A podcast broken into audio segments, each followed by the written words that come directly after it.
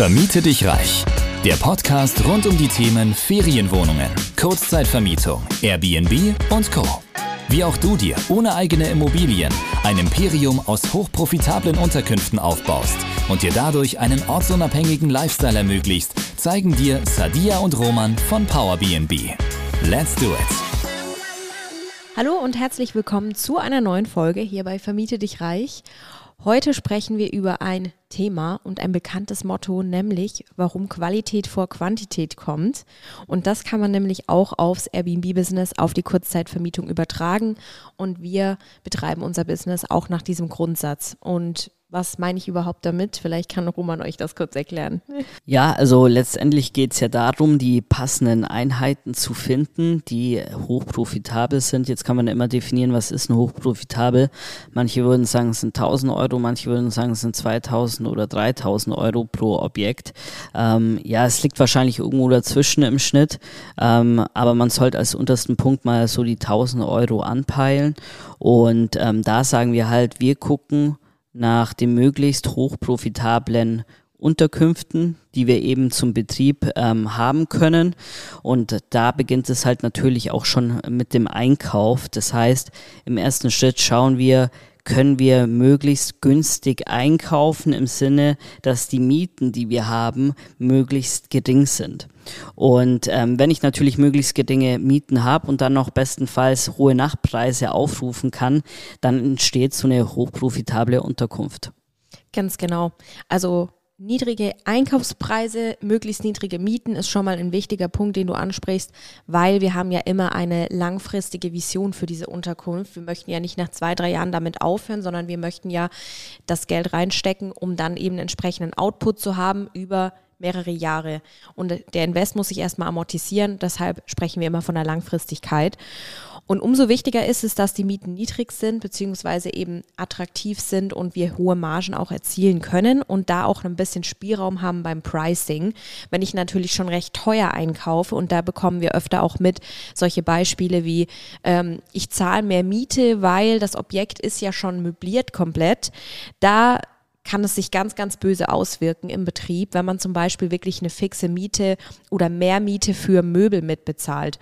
Da zum Beispiel wäre immer die Überlegung, ob man nicht einfach die Möbel lieber ablöst und einen Einmal-Invest hat, weil du zahlst über vielleicht sogar zehn Jahre oder auch nur fünf Jahre wirklich diese Möbel mit und dadurch hast du einfach niedrigere Margen. Genau.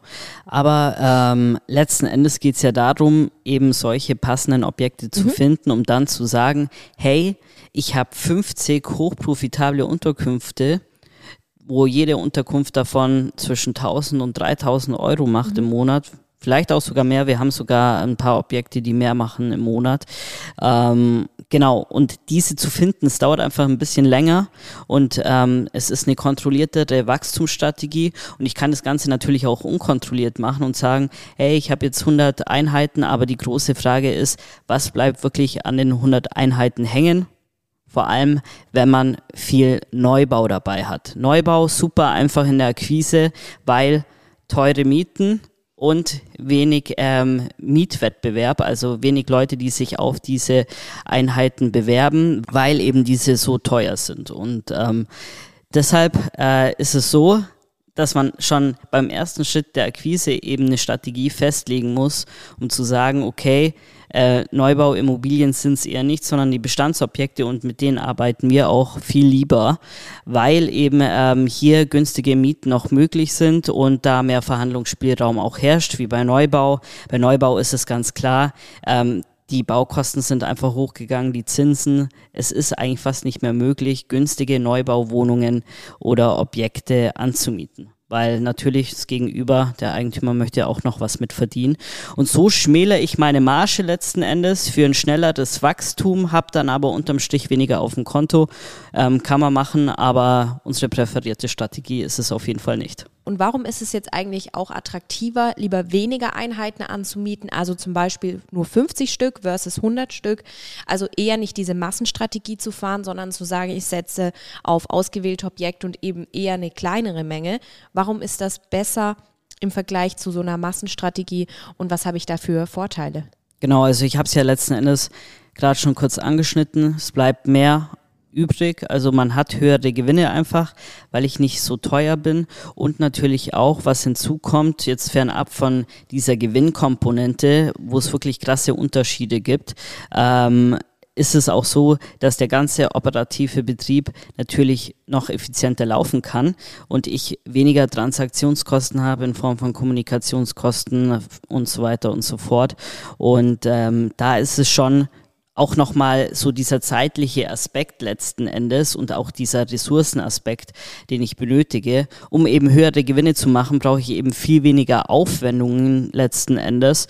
Und ähm, wenn ich halt, sage ich mal, eine unkontrollierte Wachstumsstrategie mache, um zu sagen, hey, ich habe 100 Objekte, ähm, aber ich habe dadurch hohe Mietkosten, hohe Transaktionskosten, Verwaltungskosten und so weiter. Ähm, dann bleibt halt immer weniger auf dem Konto. Und ich glaube, das vergessen tatsächlich sehr viele, weil sie eben nur dieses Ziel haben, ich will zum Beispiel 100 Einheiten haben.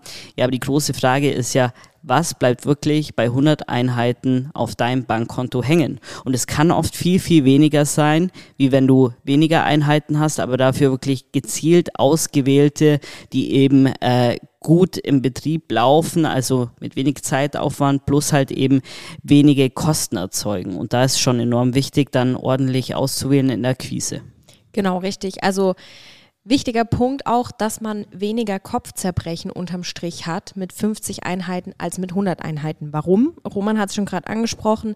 Wir haben im operativen Betrieb drei wichtige Komponenten, nämlich zum einen das Thema Gästekommunikation, also generell der Gast, der hier im Vordergrund steht, der natürlich auch viel Aufwand macht. Zum anderen natürlich die Reinigung und als dritten Punkt die Instandhaltung. Und all diese Dinge, diese drei Faktoren sind natürlich umso niedriger vom Aufwand und umso einfacher zu handeln, je besser die Objekte sind, also je hochprofitabler die Objekte sind und je weniger Einheiten ich habe. Warum hat das Ganze mit der Profitabilität was zu tun oder mit der Hochprofitabilität? Weil ich kann natürlich tendenziell auch hochprofitable Unterkünfte zu besseren Preisen, also mit einer besseren Pricing-Strategie vermarkten und ziehe damit bessere Gäste an. Aber das ist jetzt ein Thema für eine andere Folge.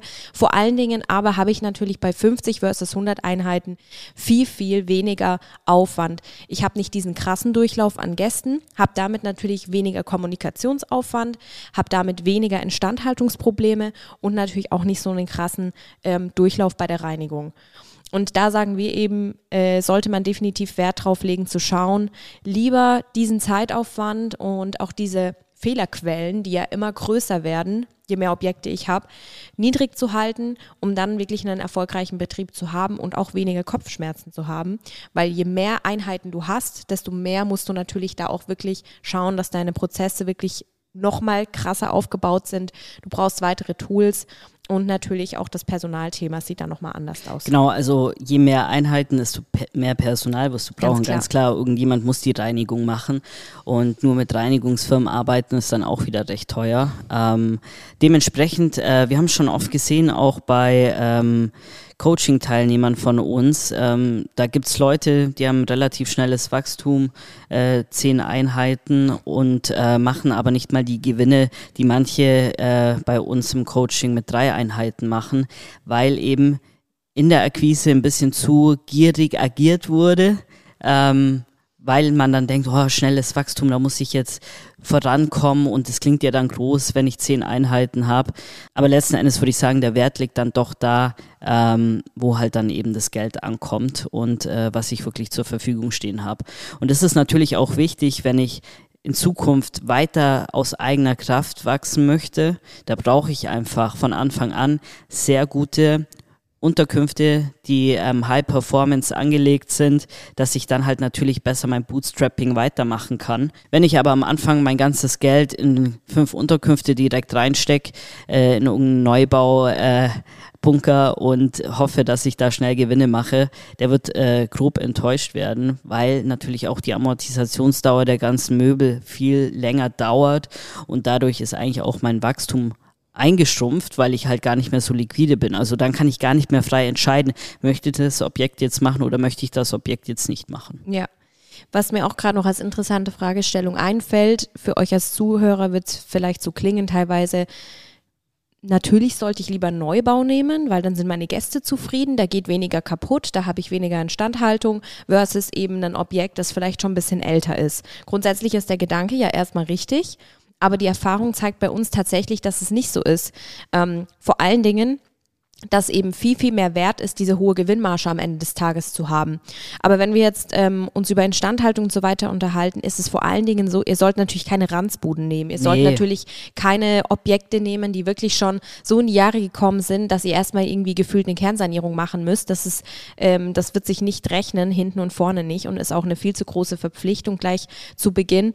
Aber ähm, ihr könnt eben gute Bestandsobjekte nehmen, die eine gute Substanz haben, die aber vielleicht nicht mehr so modern sind einfach, ja. Und da könnt ihr nämlich mit kleinen und günstigen Mitteln auch das Objekt aufwerten, mit Wandfarbe, mit kleinen Renovierungsarbeiten und natürlich mit dem ganzen Innendesign das ja ihr letzten Endes bestimmen könnt. Und wenn man es da eben schafft, Bestandsobjekte zu nehmen, die noch einen relativ guten Mietpreis eben haben oder wo euch die Eigentümer entsprechend noch solche Konditionen anbieten können, könnt ihr eben hinten raus profitieren und da habt ihr tendenziell auch nicht diese Instandhaltungsprobleme. Es geht vielleicht mal irgendwie ein Duschschlauch oder so kaputt, aber das sind Dinge, die immer mal kommen können im operativen Betrieb. Und äh, beim Neubau, was mir da auch noch einfällt, es ist ja auch oft so leider, und das hatten wir auch schon teilweise bei Objekten, dass Objekte sehr neu sind, also kernsaniert wurden zum Beispiel oder eben Neubau. Und es waren so viele Dinge einfach durch den Bau oder durch die Baustelle immer noch nicht geregelt, dass auch da die Gäste sich extrem aufgeregt haben. Ja, das Objekt ist noch nicht fertiggestellt und dann fällt hier irgendwie was auf, der Boden wurde irgendwie vielleicht unsauber ähm, ja, verarbeitet oder ähm, bei, der bei den ganzen Sanitärgeschichten passt noch irgendwas nicht. Also es ist ja auch keine Garantie, nee. dass dann auf der Baustelle alles ordentlich gelaufen ist und hier wird halt leider auch viel billig und so schnell, weiter. Schnell, auch. Schnell, schnell mittlerweile gemacht ähm, oder eben ja umgesetzt, was auch irgendwo niemandem zu verübeln ist bei der schwierigen Marktsituation, aber auch da seid ihr nicht geschützt vor potenziellen Instandhaltungsthemen. Genau, also Instandhaltung wird früher oder später immer kommen, darauf kann man sich einstellen. Deshalb muss man eigentlich von Anfang an äh, einen sehr langen Blick haben, äh, eine Vision auch dahingehend, was die Kosteneffizienz und die Aufstellung des Unternehmens angeht. Und ähm, da macht es schon Sinn, von Anfang an sich eine Strategie zu überlegen. Und das können wir euch nur wirklich mit an die Hand geben. Kauft nicht zu teuer ein, also konzentriert euch weniger auf Neubau, außer ihr sagt, wir wollen schnell viele Einheiten haben, dann ja. Ähm, aber letzten Endes entscheidet sich dann halt wirklich bei der Wahl des Objektes, bei Bestandsimmobilien, ähm, ob ich dann da den richtigen Fang mache oder nicht. Also im Prinzip, um so ähm, das Ganze mal kurz zusammenzufassen, ganz, ganz wichtig, wir haben das Thema Einkauf, ähm, dass ich schon am Anfang, wenn ich die Akquise mache, eben meine Objekte ordentlich verhandle. Auch da, wenn die eben die Miete vielleicht nicht attraktiv ist oder ihr da nochmal irgendwie Verhandlungspotenzial seht, dann lieber wirklich die Chance nutzen und versuchen nochmal den Mietpreis zu drücken und natürlich tendenziell Objekte bevorzugen, die schon einfach eine höhere Gewinnmarge ermöglichen aufgrund der niedrigeren Miete im Vergleich zu Neubau zum Beispiel und dadurch natürlich ähm, ja, habt ihr einfach hinten raus viel, viel mehr Puffer.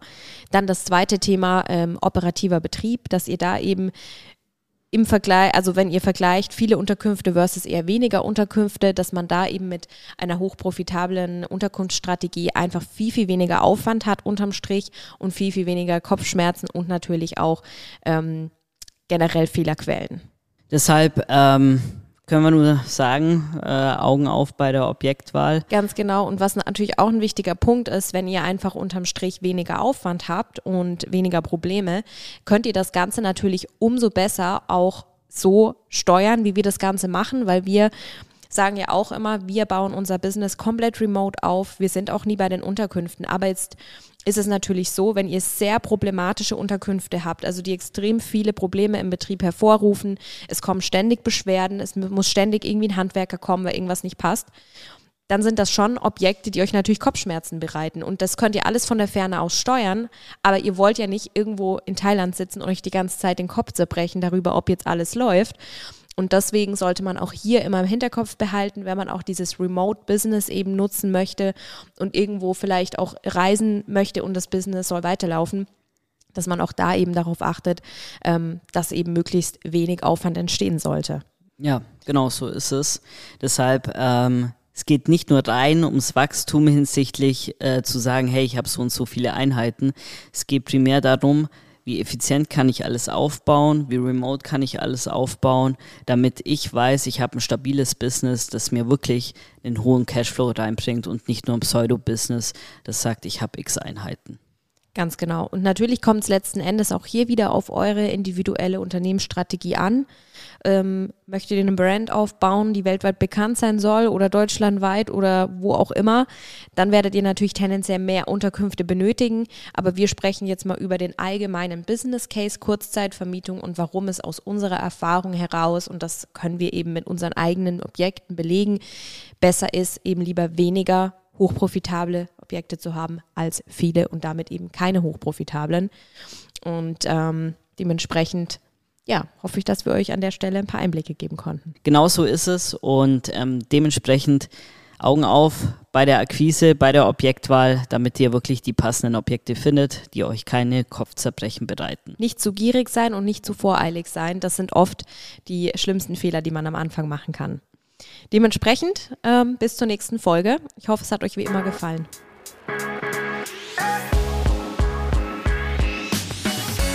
Du möchtest zusammen mit Sadia und Roman sowie einer starken Community zu mehr Freiheit, Rendite oder einfach mehr Cash im Monat? Dann geh auf www.powerbnb-consulting.de und starte deinen Erfolgsweg.